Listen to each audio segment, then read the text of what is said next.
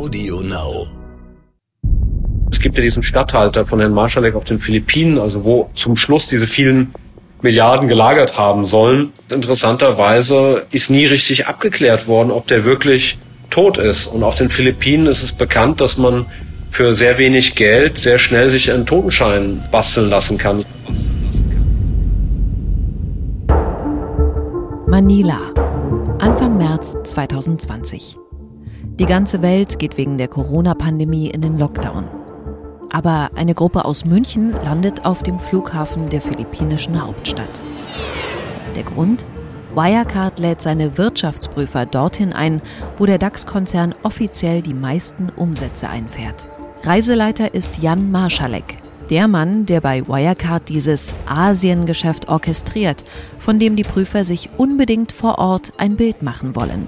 Von Christopher Bauer und seiner Firma PayEasy, die Wirecard Traumumsätze und Gewinne beschert. Und vom Treuhänder, der Milliarden für den DAX-Konzern verwaltet und von den Banken, bei denen das viele Geld auf Treuhandkonten liegen soll. Am Flughafen werden die Wirtschaftsprüfer wie eine VIP-Delegation von einer Polizeieskorte in Empfang genommen. Mit Blaulicht geht es Richtung Innenstadt, über rote Ampeln und gesperrte Autobahnen. Das alles hat Marc Tolentino organisiert. Der ist der neue Treuhänder von Wirecard und seit Ende des Jahres 2019 angeblich Verwalter von 1,9 Milliarden Euro für den Konzern. Der staatsmännische Empfang ein Kinderspiel für ihn. Schließlich ist er eng mit Staatschef Duterte. Als wolle er den Gästen aus Deutschland klarmachen, man stellt sich besser gut mit Marc Tolentino.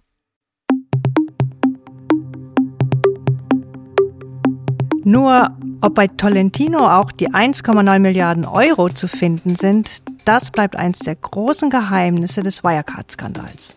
Mein Name ist Bettina Weiguni. Ich bin Journalistin, Buchautorin und Host von Chasing Marschalek.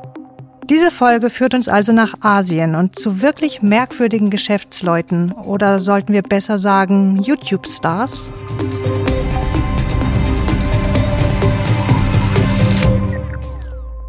Mit der Drehbuchautorin Hannah Lai habe ich an dem Wirecard-Film Der große Fake gearbeitet. Sie weiß, wer bei der Reise alles dabei war. Da war dabei, also natürlich der Compliance-Chef, dann waren Prüfer dort von der KPMG und von EY. Dann ist Marschalek mitgeflogen und natürlich seine rechte Hand, Dagmar S. Die trafen dann alle dort zusammen und sind dann wie die Staatschefs durch den Verkehr Manilas geschleust worden. Die Wirtschaftsprüfer hängen Wirecard zum Zeitpunkt der Reise seit Monaten im Nacken. EY arbeitet am Jahresabschluss 2019, der längst fertig sein sollte. Und KPMG wurde im Herbst nach den Enthüllungsgeschichten der Financial Times mit einer Sonderprüfung beauftragt. Der Schwerpunkt ihrer Untersuchung liegt auf Unregelmäßigkeiten im Asiengeschäft, das von Singapur aus gesteuert wird. Denn seit 2018 gibt es Zweifel an diesem Geschäftsbereich. Da gab es diesen Skandal mit dieser Whistleblowerin oder diesem Whistleblower Bobby, ja, Bobby hat damals Hinweise zu gefälschten Belegen und erfundenen Kundenverträgen in der Buchhaltung entdeckt und den Skandal nach Aschheim gemeldet. Aber weil die Untersuchungen da im Sande verlaufen, spielt der Whistleblower das belastende Material schließlich der Financial Times zu.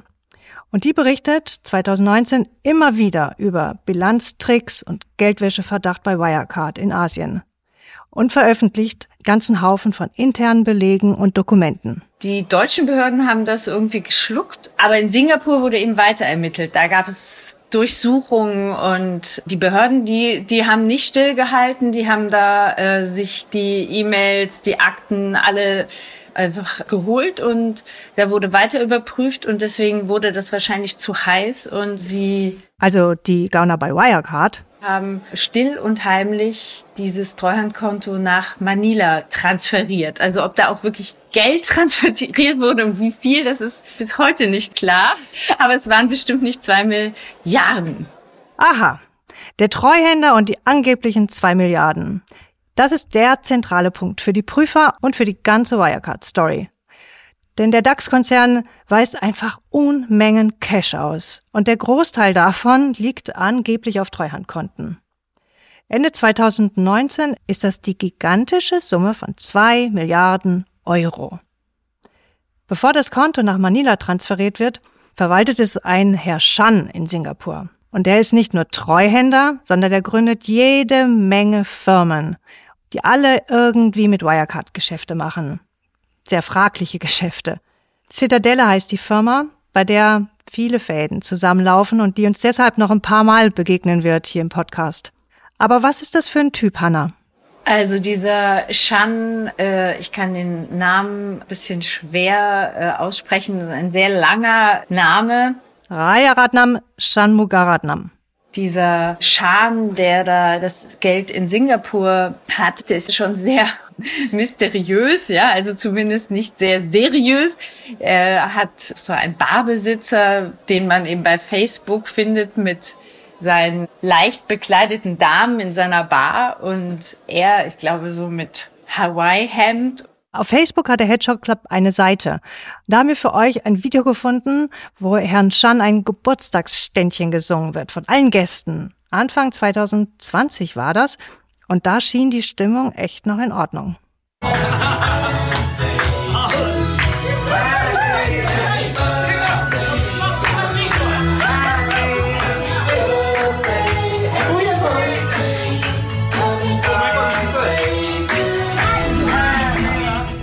Das ist jetzt nicht so der klassische Treuhänder, wie ich ihn mir vorstelle. Der versprüht wenig Finanzplatz, Seriosität, sondern eher so Nightlife-Feeling. So. Und Ende Januar 2020 erfahren unsere Prüfer in Aschheim also, dass die zwei Milliarden Euro nicht mehr in Singapur bei Barbesitzer Shan liegen, sondern nach Manila verschoben wurden. Und das wohl schon Wochen zuvor. Wie im Nebensatz kam da heraus, dass dieses Treuhandkonto von Singapur nach Manila gewechselt wurde. Und keiner schien so richtig darüber Bescheid zu wissen. Nur Marschalek schien irgendwie schon im Vorfeld mal davon gehört zu haben, aber hat es eben auch äh, so getan, als ob er jetzt nicht davon wusste, dass das jetzt wirklich schon vollzogen sei. Und Marschalek hat es auch irgendwie so wie, ach ja, ach, ach wirklich, ja, ach so, ja gut, ja, dann ist das also jetzt schon in Manila, gut. Das ist so ein Vorgang, wo bei Prüfern die Warnlampen angehen. Schon allein, wenn die Manila hören. Der Wirtschaftskriminalist aus der Schweiz, Herr Alexander Schuchter, hat uns erklärt, warum Manila für einen DAX-Konzern einfach gar nicht geht. Internationale Geschäftstätigkeit in Risikogebieten sollten für Prüfer deutliche Warnsignale sein. Bei Wirecard waren es, glaube ich, ein großer Teil der Umsätze im Asien- und Pazifikraum. Also ein Großteil der Länder ist im Korruptionswahrnehmungsindex weit unterdurchschnittlich platziert. Wenn Sie jetzt mal den Korruptionswahrnehmungsindex anschauen für die Philippinen, die sind noch hinter Kolumbien und noch hinter der Elfenbeinküste gerankt. Täter profitieren von den laschen Vorschriften in den Risikogebieten, von laschen Aufsichtsbestimmungen, von der stark verwurzelten Korruption in den Ländern mit einem tiefen Korruptionswahrnehmungsindex. Bei Geschäften in Risikozonen ist das Risiko unmittelbar als erhöht zu beurteilen. Wenn Risikogebiete und anfällige Geschäftsbereiche hinzukommen, ist eine systematische Wirtschaftskriminalität nicht mehr weit. Dazu kommt bei Wirecard, dass die Prüfer von dem Wechsel nach Manila überhaupt erst im Nachhinein erfahren. Das erzählt ihnen ganz nebenbei der Statthalter in Dubai, Oliver B., beim Besuch in Aschheim. Der war zuvor über Wochen nicht für die Prüfer erreichbar. Der hatte immer zu tun, der war krank, dann war er plötzlich im Urlaub. Und Ende Januar kommt er endlich in Aschheim angereist. Und da erzählt er, dass das Geld seit Wochen in Manila liegt. EY und KPMG sind natürlich auf die Barrikaden gegangen und haben gesagt, das äh, müssen wir uns jetzt direkt genau anschauen, was da jetzt eigentlich los ist. Und was sagt CEO Markus Braun? Der Markus Braun hat das scheinbar eher heruntergespielt. Nur Marschalek schien irgendwie schon im Vorfeld mal davon gehört zu haben. Alle anderen schienen irgendwie sehr vor den Kopf gestoßen zu sein. Dabei müsste das ja jeder unterschrieben haben vom Vorstand. Man muss sich das kurz in Erinnerung rufen. Wir sind hier bei einem DAX-Konzern und es fehlt ein Drittel der Bilanzsumme vom Cash. Wenn zwei Milliarden bewegt werden, dann müssen das in der Regel ein paar Leute im Konzern abhaken. Aber der Schatzmeister bei Wirecard macht nur große Augen. und stellt fest, dass die Schatztruhe, auf die er aufpassen soll, in ein anderes Land verfrachtet wurde. Ohne sein Wissen. Und der CEO Markus Braun gibt sich komplett ahnungslos, als ob er da noch nie was von gehört hätte. Kann das sein, dass Jan Maschalek einfach sagt, hey, sorry Leute, hatte ich das nicht erwähnt, dass wir gerade mal zwei Milliarden Euro auf die Philippinen umschifften? Schicken Sie den Kerl jetzt wenigstens direkt nach Hause? Nein. Bei Wirecard wird der liebe Jan gebeten, das Ganze den Prüfern bitte so zu erklären, dass die das abnicken. Damit endlich dieses blöde Testat von EY kommt. Und damit KPMG die lästige Sonderprüfung abschließt. Jan Maschalek also ist in Zugzwang, in Erklärungsnöten, warum er das Ganze veranlasst hat und vor allem, wo das Geld jetzt ist und wer der neue Treuhänder ist. Deshalb dieser Ausflug nach Manila mit den Prüfern, oder Hanna? Jetzt ging es also zu Tolentino, diesen neuen Treuhänder, Marc Tolentino, den niemand kannte so richtig, außer dass der Treuhänder vorher, Schan, mit seiner Bar in Singapur ihn empfohlen hatte.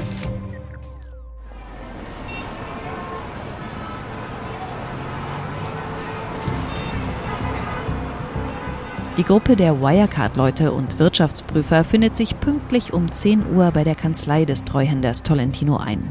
Die befindet sich in Makati, dem Finanzzentrum Manilas. Unten im Gebäude ist ein Imbiss, nebenan ein Fitnessstudio, oben im Penthouse hat Tolentino sein Büro. Nicht sehr groß, nicht sehr schick, aber mit einer riesigen Klimaanlage. Was fehlt, ist nur der Hausherr. Sie quetschen sich in den engen Besprechungsraum, trinken Kaffee, begutachten die Fotos an den Wänden von Tolentino und der philippinischen Präsidentenfamilie und warten. Zunehmend genervt. Wo bleibt der Typ?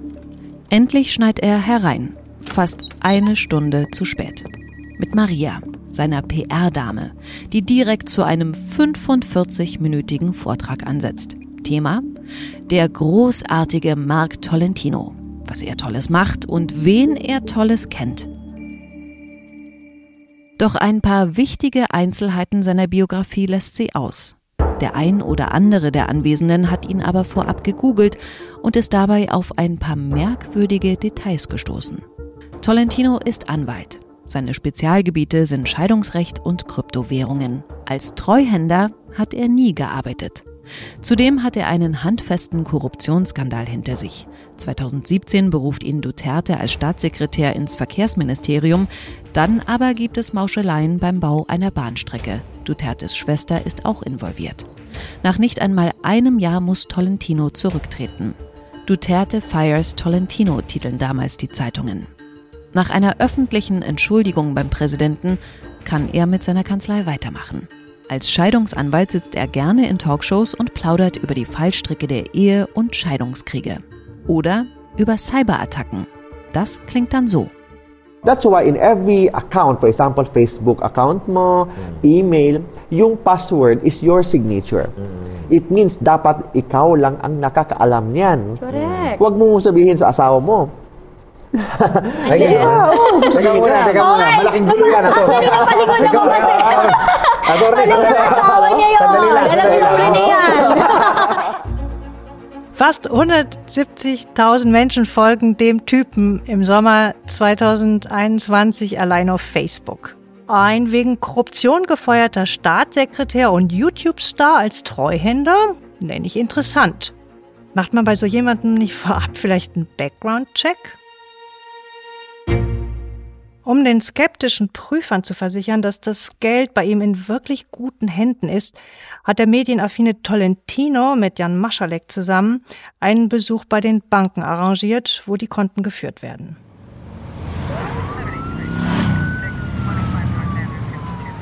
Mit Blaulicht bricht die Gruppe zur zweiten Station in Manila auf.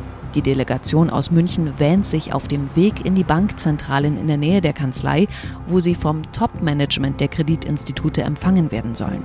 Von jemand mit Macht, mit Aura und Prokura. Stattdessen findet sich der Autokorso bald in den Outskirts der Metropole wieder. Nach einer Stunde Fahrt durch dichten Verkehr sind sie am Ziel. Eine kaum geteerte Straße, fliegende Händler links und rechts, Schuppen mit Autoreifen, Shops mit Tiernahrung, Zwischen Blech- und Bretterbuden eine winzige Bankfiliale. Hier soll eine knappe Milliarde Euro deponiert sein. Wir haben da später einen Reporter hingeschickt und es war eine ziemlich üble Gegend da. Hanna, wie lief dieser Bankbesuch der Prüfer ab? Es machte eben keinen Eindruck von einem großen Finanzhaus, wo sie da gelandet sind. Und Herr Marschalek war auch nicht permanent anwesend, sondern hat sich eben ein Handy besorgt, ein neues und wer weiß, was er tatsächlich gemacht hat. Das war eine Begegnung der dritten Art offenbar. Es wurden zwar irgendwelche Papiere gezeigt, aber es war wohl sehr unbefriedigend für die Prüfer, was da stattfand dass kein differenziertes Gespräch stattgefunden hat, dass es diese Sprachprobleme gab und dass auf die Fragen der Prüfer eben nur dieses Wirecard, yes, yes, Wirecard, Wirecard. Nach zehn Minuten ist der merkwürdige Besuch in der Bank vorbei. Auf dem Rückweg in die Hotels ist die Stimmung bedrückt. Die Prüfer schweigen. So haben sie sich das nicht vorgestellt. Aber es steht noch ein Termin auf dem Programm. Am nächsten Morgen werden sie Christopher Bauer, den Chef von PayEasy, treffen, einen der weltweit wichtigsten Geschäftspartner von Wirecard. Christopher oder Chris Bauer hat die erste Dependance in Asien für Wirecard in Manila eröffnet. 2006 war das. Dann aber macht er sich selbstständig. Und zwar mit einem Busunternehmen. Vom Fintech-Manager zum Reiseunternehmer. Noch dazu mit diesem schönen deutschen Namen. Fröhlich Tours. 100 Busse haben sie bisweilen.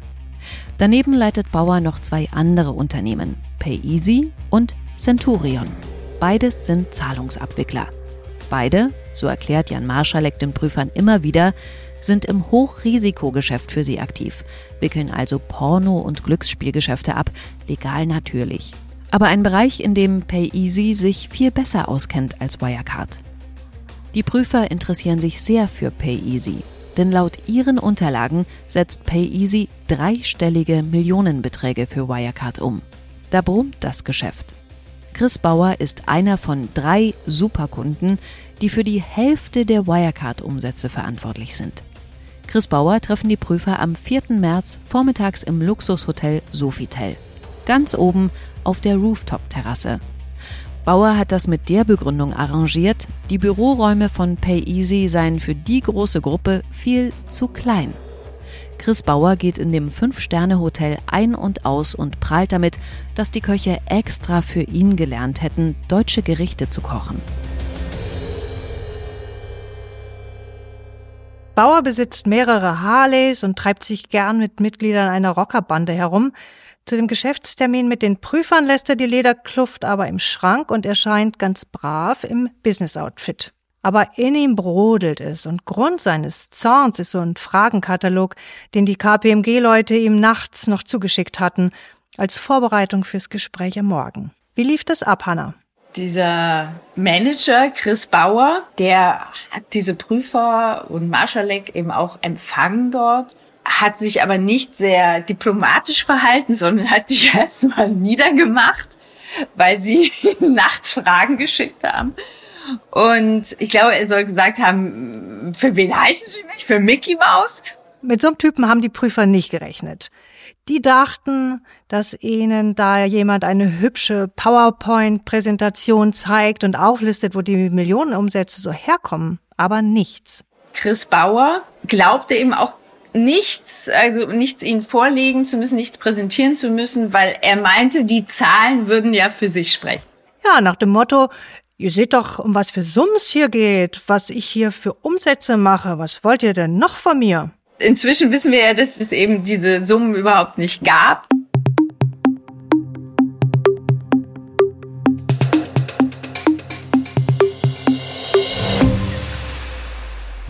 Erst YouTube-Star Tolentino, dann die Provinzbanker und zum Schluss der cholerische Chris Bauer. So kann nur ein Wirecard-Retreat ablaufen. Wie wirkt der Ausflug auf die Prüfer? Sind die nicht entsetzt? Legen sie ihr Mandat nieder oder drohen mit Verweigerung des Testats oder Abbruch der Sonderuntersuchung? Nein, nichts dergleichen passiert. Warum nicht? Die Argumentation der Prüfer im Nachhinein klingt in etwa so. Uns waren die Hände gebunden. Wir hatten Verdachtsmomente, aber keine Beweise. Es gibt keine Stelle, an die wir uns ohne handfeste Beweise wenden können. Außer dem Aufsichtsrat. Und dem haben sie Anhänge geschickt, in denen ihre Zweifel drin standen. Wenn der dann nichts unternimmt, dann gilt der Mandantenschutz. Und der ist fast so streng wie beim Arzt oder Pfarrer. Selbst wenn uns einer erzählt, er hätte seine Schwiegermutter umgebracht, dürfen wir nicht zur Staatsanwaltschaft. Verteidigen sich die Wirtschaftsprüfer von Ernst Young. Sie haben Treuhänder Tolentino besucht. Sie waren in den Banken. Sie haben sich von Chris Bauer das Büro von PayEasy zeigen lassen. Was hätten sie sonst noch machen sollen? Natürlich war das Büro ziemlich klein angesichts der 300 Millionen Euro Umsatz, die hier erwirtschaftet wurden, aber immerhin saß dort ein Dutzend Leute am Computer und arbeitete. Wie hätten die Prüfer ahnen können, dass da etwas nicht stimmt? Bei Tolentino, bei der Bank, bei Chris Bauer, bei Wirecard. Erst Wochen später, Ende Juni 2020, kommt alles raus. Zunächst melden die Vorstände von diesen beiden Banken in Manila, bei uns liegt überhaupt kein Wirecard-Vermögen. Zwei von den Mitarbeitern seien bei ihnen bestochen worden. Die ganzen Treffen waren inszeniert, womöglich sogar mit Hilfe von Laiendarstellern, die extra dafür bezahlt wurden. Später heißt es, die Filialen seien zu dem damaligen Zeitpunkt sogar geschlossen gewesen, Corona-bedingt. Auch der Treuhänder Mark Tolentino will plötzlich nichts mehr wissen von dem ganzen Geld. Er gibt unserem philippinischen Kollegen Ralf Rivas von der Medienplattform Rappler Ende Juni 2020 ein denkwürdiges Telefoninterview. Tolentino behauptet darin, er sei Opfer eines Komplotts. Seine Identität sei gestohlen worden. Er hätte vor dem Sommer überhaupt nie etwas von Wirecard gehört. I think I'm a victim here. There's such thing as identity theft, victim of an identity theft, and frame up. Er sieht sich also als Victim of an Identity Theft, eines Identitätsraubs und eines Frame-ups, eines Komplotts. Die Geschichte geht ungefähr so. Er hat für eine Firma aus Singapur namens Citadelle Treuhandkonten eröffnet, damit sie in Manila Fuß fassen können. Citadelle ist, wir erinnern uns, die Firma von Herrn Chan, unserem ersten Treuhänder. Leute von Citadelle haben ihn Anfang 2020 kontaktiert, ob er ihnen beim Start in Manila behilflich sein kann. Das war angeblich alles. They asked me for my help now. Okay, no problem. It's my pleasure to to help you. There is no contract. It's just a letter, letter from Singapore, Citadel Singapore. They offer me a a tinatawag na to be a trustee. Für Citadel eröffnet er Bankkonten als Treuhänder, als Trustee, aber Geld liegt da angeblich keins drauf. There is no money involved. Ob er überhaupt mal Kontakt hatte mit Wirecard? Never, never, never. Von Wirecard will er erstmals im Juni gehört haben, nach dem großen Knall, als ihn Europäer auf Facebook beschimpfen und von ihm ihr Geld zurückhaben wollen. Many mga European people nag nag-text sa akin. I don't know bakit nakuha yung number ko. Uh, nag nag-message sa Facebook sa sa akin na mga death threats where is my money? Nur wenn er Wirecard nicht kannte, wer saß dann bei ihm im Büro Anfang März? Das weiß er auch nicht so genau. Irgendwelche Anwälte aus Singapur und Europa seien das gewesen, die Unterlagen unterzeichnen wollten. Ja, und wenn man ihn fragt, warum bei ihm im Büro, das kann er da nicht sagen. Und was die von ihm wollten, weiß er auch nicht. Um irgendwelche Bankbriefe sei es gegangen. Er sei einfach nur Anwalt für Familienrecht und so. Er habe gar nicht die Qualifikation eines Treuhänders. I have no experience in banking. I have no experience in financial management. Grotesk die Idee, ausgerechnet bei ihm die fehlenden zwei Milliarden zu vermuten. Und deshalb will er Wirecard verklagen. I planning to file a case against Wirecard for doing this to me. I'm filing a case against them for for destroying, damaging my name, my reputation.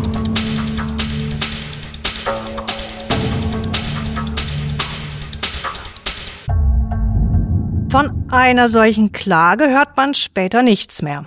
Tolentino macht weiter, als sei gar nichts gewesen. Er sitzt weiter in seinen Talkshows als Anwalt und startet eine neue Karriere als seriöser Geschäftsmann.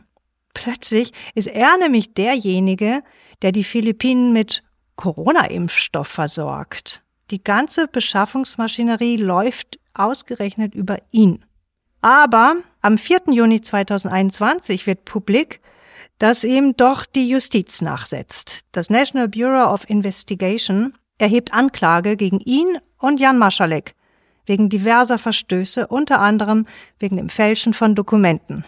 Auch gegen weitere Personen wird jetzt ermittelt. Chris Bauer aber ist nicht darunter. Denn der ist tot. Plötzlich verstorben, kurz nach dem großen Knall von Wirecard, im Alter von nur 44 Jahren. Meine Kollegin Sabine Greul und ich haben im letzten Herbst schon zu den Umständen des Todes von Chris Bauer recherchiert. Zunächst haben wir mit dem obersten Geldwäschefahnder der Philippinen über diesen mysteriösen Tod gesprochen, mit Mel Rosella. Der war sehr klar und deutlich in allem, was er erzählt hat. Dass das Geld nie auf die Philippinen gelangt sei, dass sie solche Beträge in Euro da gar nicht haben. Es sei out of the question, dass Jan Maschalek bei ihnen eingereist sei bei der Flucht, wie es erst hieß. Dass vielmehr auch Kollegen der Einwanderungsbehörde bestochen wurden. Die beiden Mitarbeiter wurden identifiziert und entlassen, genau wie die bestochenen Bankmitarbeiter. Nur auf die Frage, ob Chris Bauer tot ist, da antwortet Behördenchef Rosella sehr, sehr ausweichend. Of course, the Secretary of Justice has already confirmed his death, and it's too difficult for us to counter that uh, conclusion by the no less than uh, Secretary of Justice. Na, wenn der Staatssekretär im Justizministerium höchstpersönlich sagt, dass der Mann tot ist, dann wird es wohl auch so sein. Richtig überzeugt klingt der Mann nicht. It is always safe to assume that the Secretary of Justice was well informed about the facts and uh, his conclusion as well as his statement in the media may be relied upon by uh, other government agencies. Es sei also immer sicherer davon auszugehen, dass der Staatssekretär gut informiert über die Faktenlage sei, sagt er. Das klingt eher so, als seien ihm die Hände gebunden, sich die Umstände näher anzuschauen. Wir sprechen in Manila auch mit einer jungen Philippinin, die drei Jahre für Chris Bauer gearbeitet hat. Wir erreichen sie per Zoom in einer ländlichen Region außerhalb der Stadt und es darf keiner wissen, dass sie mit uns spricht. Ich habe Angst vor Wirecard. Bitte zeigen Sie mein Gesicht nicht. Ich habe wirklich Angst. Wegen mehrerer Hurricanes müssen wir das Gespräch mehrfach verschieben, weil das Internet in Manila immer wieder zusammenbricht. Und auch so ist die Verbindung, als das Gespräch endlich zustande kommt, leider ziemlich schlecht. Im Hintergrund bellt die ganze Zeit ein Hund und Kinder lärmen und man hört auch den Verkehr. Wir fragen sie, ob sie sich vorstellen kann, dass PayEasy für Wirecard dreistellige Millionenbeträge abgewickelt hat. Da muss sie lachen. Hätten sie wirklich Umsätze in Millionenhöhe, würden sie wohl unser Gehalt nicht immer zu spät bezahlen. Dort sind nur sechs, sechs Büromitarbeiter, aber sie haben viele Fahrer. Die Angestellte erinnert sich auch genau an die Reisegruppe aus Germany mit den Prüfern.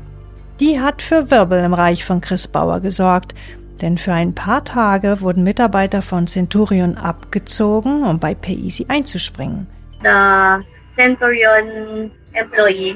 Angestellte von Centurion sollten so tun, als würden sie für PayEasy arbeiten. Sie haben uns erzählt, sie mussten so tun, als würden sie die Online-Transaktionen machen. Und warum das Ganze? Um die Prüfer zu täuschen. Sie haben gesagt, dass die Prüfer nach Dateien suchen, aber sie wissen nicht welche. Und sie gucken, ob viele Mitarbeiter für PayEasy arbeiten. If there is so many employee in PayEasy. Sie hat Sabine und mir echt krasse Geschichten geschildert. Zum Beispiel hat sie erzählt, dass gelegentlich Geld in Plastiktüten bei ihnen angeliefert wurde und dass Mitarbeiter das Geld dann Chris Bauer ins Hotelzimmer bringen mussten. So eine ganze Reisetasche voll mit Bargeld. Und dafür haben sie dann ordentliches Trinkgeld bekommen und sich schon alle immer so ein bisschen gewundert, wo kommt eigentlich dieses ganze Geld plötzlich her und was ist das hier, wofür wir arbeiten? Wir waren schon ziemlich sprachlos bei den Gesprächen mit der Angestellten, oder Sabine? Und, und kannst du dich noch daran erinnern, als wir ihr die Frage gestellt haben, glauben Sie, dass Chris Bauer tot ist? Kannst du dich noch daran erinnern, was die da gesagt hat? Nee, hat sie gelacht. Ja, da hat sie gelacht. Ne? Da hat sie gelacht. Das ist schon heftig. Ob sie die Legende von der Krankheit und seinem Tod glaubt? No, not at all. Mr. Bauer is strong. Nein, überhaupt nicht. Mr. Bauer ist stark. Die Geschichte ist wirklich unglaublich. Sie haben gesagt, er sei gestorben und dann am nächsten Tag hatten sie schon seine Asche. Alles an einem Tag. Everything in one day.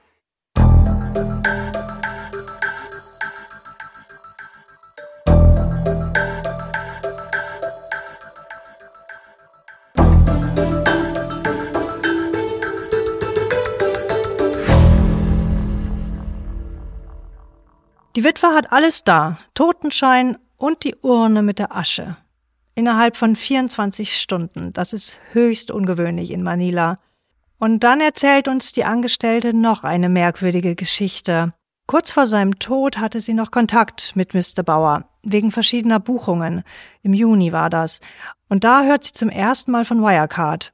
Denn ein deutscher Reporter ruft an und fragt nach Mr. Bauer. I told Mr. Christopher Bauer that, Ich habe zu Mr. Bauer gesagt, Mr. Bauer, jemand hat angerufen, der Sie sucht.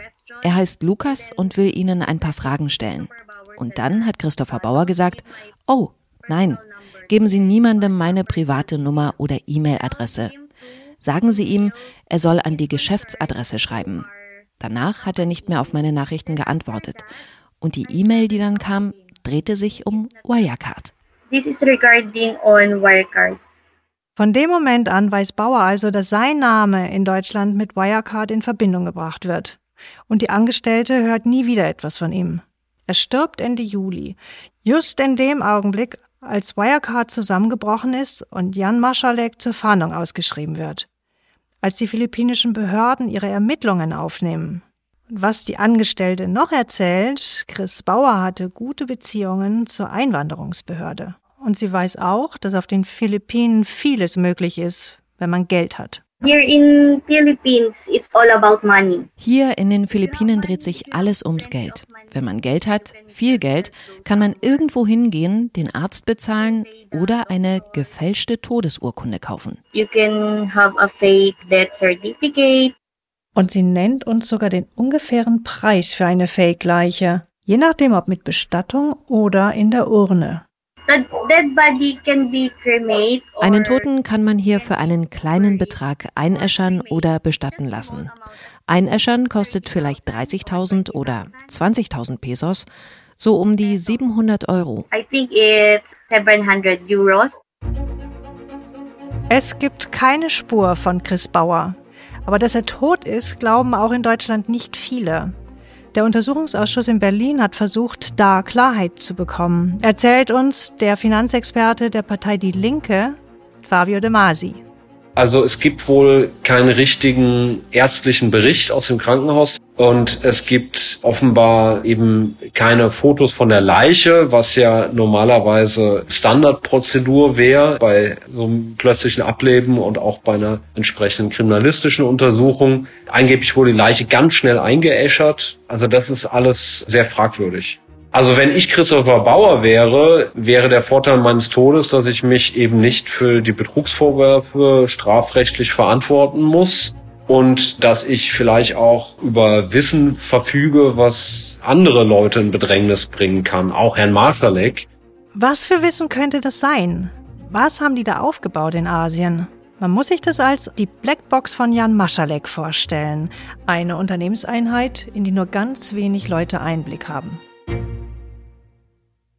So wie es sich heute darstellt, hat man die Blackbox nur konstruiert und über Jahre hinweg betrieben, um erstens Wirecard mit erfundenen Umsätzen viel größer erscheinen zu lassen, als der Konzern war. Zweitens, somit in den DAX zu kommen, den Börsenkurs in gigantische Höhe zu treiben, Investoren zu beeindrucken und in den Genuss immer neuer Darlehen und Kredite zu kommen. Und drittens, dieses Geld von Investoren und Banken dann an obskure Geschäftspartner als Kredite weiterzureichen, wo die Summen dann irgendwann abfließen. Und wie funktioniert das? Dass man eine quasi autarke Einheit schafft, in der man Millionen Erträge erfindet und Unmengen Geld aus dem Konzern abfließen lässt, ohne dass das auffällt? Fabio De Masi erklärt es uns. Herr Marschalek war für das Asiengeschäft zuständig bei Wirecard und das Betrugsschema bestand ja darin, dass man Umsätze und Gewinne vorgetäuscht hat, die nicht da waren, um quasi in so einem Art Kreislaufgeschäft, also neues Geld von Investoren einzuwerben und den Konzern immer weiter aufzupumpen, obwohl äh, dieses Geschäft gar nicht bestanden hat.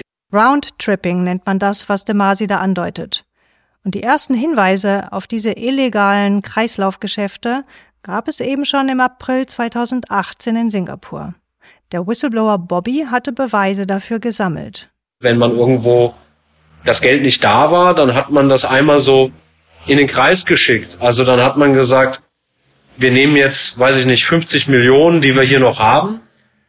Und so ein bisschen wie bei Hase und Igel schicken wir die dann äh, zu B und von B zu C.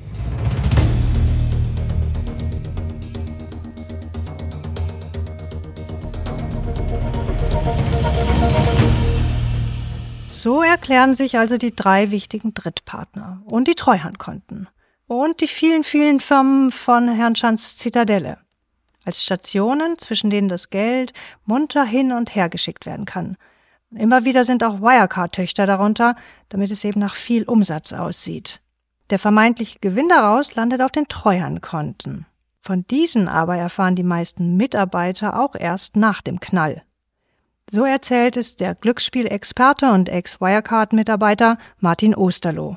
Meine Frau hat mich heute Morgen gefragt, ob ich je an dieses Treuhandkonto in Singapur oder in den Philippinen geglaubt habe. Und ich habe ihr ganz offen gesagt, ich wusste von keinem Treuhandkonto. Zu keinem Zeitpunkt. Und hätte mir jemand gesagt, bei der Wirecard, wir haben Gelder auf dem Treuhandkonto mit 1,9 Milliarden, ich hätte gelacht. In der Retrospektive haben die Mitarbeiter sich dann schon einen Reim auf das Asiengeschäft gemacht. Das sehen wir mit eigenen Augen, denn wie es der Zufall will, bekommen wir ein Jahr nach der Wirecard-Pleite Zutritt zu einem ihrer Büros in Aschheim wo es aussieht, als ob die Mitarbeiter und Mitarbeiterinnen einfach alles haben stehen und liegen lassen. Einer unserer Kollegen hat sich da umgeschaut und berichtet Skurriles. Es ist einfach noch alles genau so, als hätten die das gerade erst verlassen, als wären die Mitarbeiter in der Mittagspause. Genau so schaut's aus, als könnten jederzeit wieder zurückkehren. Von den Stiften äh, über die Mülleimer, über die Champagnerflaschen in der Kaffeeküche, alles ist noch genauso da. Auf den Tasten stand auch wie Protect Wirecard. Und das haben sie sich ähm, auch so ein bisschen auf die Fahnen gesch äh, geschrieben, Wirecard quasi zu beschützen vor den bösen Feinden, die Wirecard was Böses wollen. Das ist diese Wagenburg-Mentalität der Wirecard-Mitarbeiter. Wir gegen den Rest der Welt. Und dann entdeckt unser Kollege in einem Besprechungsraum eine Zeichnung, auf ein Whiteboard gekritzelt. Sein Kommentar dazu, endlich habe ich das Asiengeschäft verstanden. Und zwar stand da drüber Visualisierungskonzepte Asiengeschäfte und da hat man gesehen ein Einhorn, dann äh, daneben ähm, einen äh, stinkenden Haufen Scheiße, dann einen Bankräuber, also warum Bankräuber? Ein Mann mit Sonnenbrille und Hut, Schlapphut, der einen großen Sack Dollar in der Hand hält, danach eine Atomexplosion und dann äh, am Ende eine schöne Südseeinsel, ähm, auf der ein äh, großer Penis sitzt.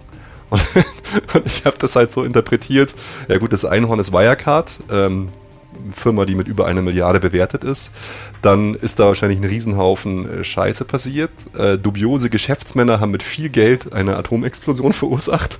Und dann gab es wohl ein paar äh, Deppenschwänze, die sich abgesetzt haben an die Südsee und jetzt an, am Strand sitzen. Nur wer hat den ganzen Mist jetzt verbockt? Wer hat sich die Luftschlösser ausgedacht? Wer ist das Mastermind hinter Wirecard? Noch liegt das im Dunkeln. Auch wer wie tief mit drin steckt im Schlamassel. Es gilt für alle, die hier in diesem Podcast auftauchen, die Unschuldsvermutung, um das nochmal zu betonen. Aber es ist legitim, Folgendes festzuhalten. Marschalek steckt mittendrin, schon qua seines Amtes. Er war der Mann für das Asiengeschäft. Der Statthalter in Dubai, Oliver B., hat sich in München als Kronzeuge der Staatsanwaltschaft gestellt und weiß auch einiges zu berichten über die erfundenen Milliarden. Markus Braun dagegen behauptet felsenfest, nichts gewusst zu haben. Was natürlich als CEO der Wirecard aufgebaut hat, schwer vorstellbar ist. Dazu kommt Chris Bauer in Manila, den man nicht befragen kann, weil er ja tot ist Marc Tolentino reagiert genauso wenig auf Anfragen wie Herr Schan, der Treuhänder mit der Karaoke-Bar. Dem wird mittlerweile in Singapur vor dem State Court der Prozess gemacht, wegen Dokumentenfälschung in mehreren Fällen. Dabei geht es um besagte Treuhandkonten. Da war wohl nie Geld drauf. Es tauchen noch mehr Glücksritter auf. Sie würden den Podcast hier definitiv sprengen. Einen aber wollen wir noch herausgreifen. Henry O'Sullivan, eine wichtige Figur im Wirecard-Geflecht. Er ist ein enger Freund von Jan Marschalek. Der Brite hat einst ebenfalls einen Zahlungsabwickler gegründet, einen Konkurrenten von Wirecard quasi. Meistens aber machen Marschalek und er gemeinsame Geschäfte. Zwar ist O'Sullivan nie bei Wirecard angestellt, aber gelegentlich benutzt er eine E-Mail-Adresse mit Wirecard-Kennung. Und bei Asiengeschäften ist er meist mit von der Partie. Sein Wohnsitz ist mal in Monaco, mal in Indien und später dann in Singapur. Wo er heute ist? Vielleicht sitzt er mit Jan Marschalek in der Südsee am Strand. Vielleicht steckt er aber auch fest in Singapur. Die Staatsanwaltschaft München hat auf jeden Fall ein Amtshilfeersuchen dorthin gerichtet. Ist er das Mastermind hinter allem? Auffällig ist, Marschalek und O'Sullivan arbeiten immer dann zusammen, wenn Wirecard einen Haufen Geld für irgendeine Klitsche zahlt. Der bekannteste Fall ist der fast schon legendäre Indien-Deal aus dem Jahr 2015. Lassen wir uns von Fabio De Masi aus dem Untersuchungsausschuss erklären, was da passiert ist. Also Wirecard hat Firmen aufgekauft in Asien, überteuert. Und zum Beispiel kann man ja Geld abzweigen und Wirecard hat zum Beispiel in einem Fall, der ist sehr bekannt, in Indien, da haben sie Hermes iTicket gekauft. Und dieses Unternehmen hat man ungefähr jetzt für 300 Millionen Euro gekauft. Das ist aber kurze Zeit vorher von einem Fonds gekauft worden, der Emefis, für nur 50 Millionen. Und jetzt fragt man sich, warum legt Wirecard auf einmal fast das Sechsfache irgendwie dafür auf den Tisch? Was hat sich denn so dramatisch geändert, dass man bereit ist, so viel mehr auf den Tisch zu legen? Und das wurde eben gar nicht richtig überprüft, ob dieses Unternehmen tatsächlich diesen Wert hat. Und es ist offenbar, also selbst die früheren Eigentümer des Unternehmens, ja, die haben gesagt, äh, seid ihr bescheuert? Und offenbar, das ist die Mutmaßung, stand hinter diesem EME-Fonds, der das erstmal gekauft hat für 50 Millionen, soll zum Beispiel Jan Marschalek gestanden haben. Und wenn dann Wirecard das auf einmal viel teurer kauft, kann er sich natürlich die Differenz in die Tasche stecken. Komischerweise fühlt Wirecard sich bei dem Deal überhaupt nicht hintergangen. Ich meine, die haben Millionen zu viel bezahlt. Da würde man in anderen Konzernen von Veruntreuung von Geldern sprechen. Nur Wirecard sieht es nicht so. Man habe ja gar nicht gewusst, dass der Kaufpreis kurz zuvor so niedrig war. Bald aber wird klar, sie hätten das wissen können. Ja, müssen. Es stand nämlich im Kaufprospekt, der Wirecard 2015 vorlag. Aber es stand nicht gefettet auf Seite 1, sondern irgendwo weiter hinten, auf Seite 28 oder so, ganz klein. Und wer liest denn sowas so genau durch? Und selbst wenn, so argumentiert Wirecard-Chef Markus Braun höchstpersönlich, so spiele das für Wirecard keine Rolle, weil man eben in Indien Fuß fassen wollte und der indische Markt eine wichtige strategische Bedeutung für den Konzern hat. Deshalb war es ihnen das wert. Punkt aus. Klitsche hin oder her.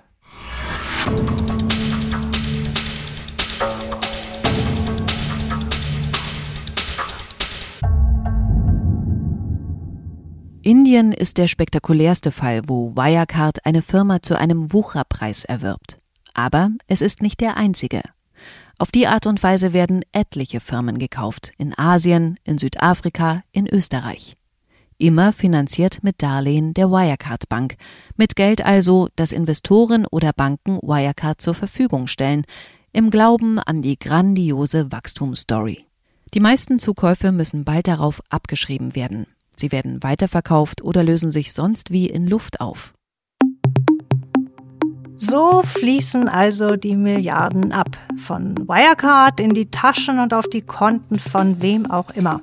Sie versickern irgendwo in Maschaleks Schattenreich. Und in der nächsten Folge werfen wir einen Blick dort hinein. In seine Schaltzentrale in München-Bogenhausen. Eine Villa, die Herr V angemietet hat. Und in der Jan Maschalek die Geschäfte betreibt, von denen bei Wirecard lieber niemand wissen soll. Jetzt nähern wir uns hier nämlich der Marschalek Villa von hinten, von der Seitenstraße und sind gerade schon am Generalkonsulat der Russischen Föderation vorbeigekommen, die direkt äh, gegenüber liegt. Irgendwo soll auch eine Art Richtmikrofon gewesen sein, so ein Abhörgerät. Angeblich hat Maschalek versucht, einen abhörsicheren Raum dort ähm, zu installieren. Wir rekonstruieren, welche Geheimdienstler und Politiker hier ein- und ausgingen und welche Geschäfte hier ausgeklüngelt wurden. Wir haben uns dann im Februar in München getroffen, in der berühmten Villa. Es ging darum, eine Strategie in Libyen zu entwickeln, zur Stabilisierung Libyens. Es ist klar, dass es da um Investitionen ging. Dazu würde man, könnte man ja die Milizen dann ausbilden, umbilden und zu Grenzschützern machen. Das war dann sein Hauptthema in diesem Treffen. Auf jeden Fall werfen wir noch einen Blick in das Wirecard-Büro, zu dem wir Zugang haben, und in den Tresor, der dort stehen geblieben ist. Natürlich verschlossen, aber vielleicht lässt er sich eröffnen. Chasing Marschalek ist ein AudioNow Original. Host und Autorin Bettina Weiguni. Redaktion Laura Ewert und Bernie Meyer. Korrespondentinnen Hanna Lai und Sabine Greuel. Redakteur Audio Alliance Jan Süleyman Söhm. Schnitt und Sound Philipp Klauer. Sprecherin Silvana Katzer. Produziert von den WakeWord Studios. Audio Now.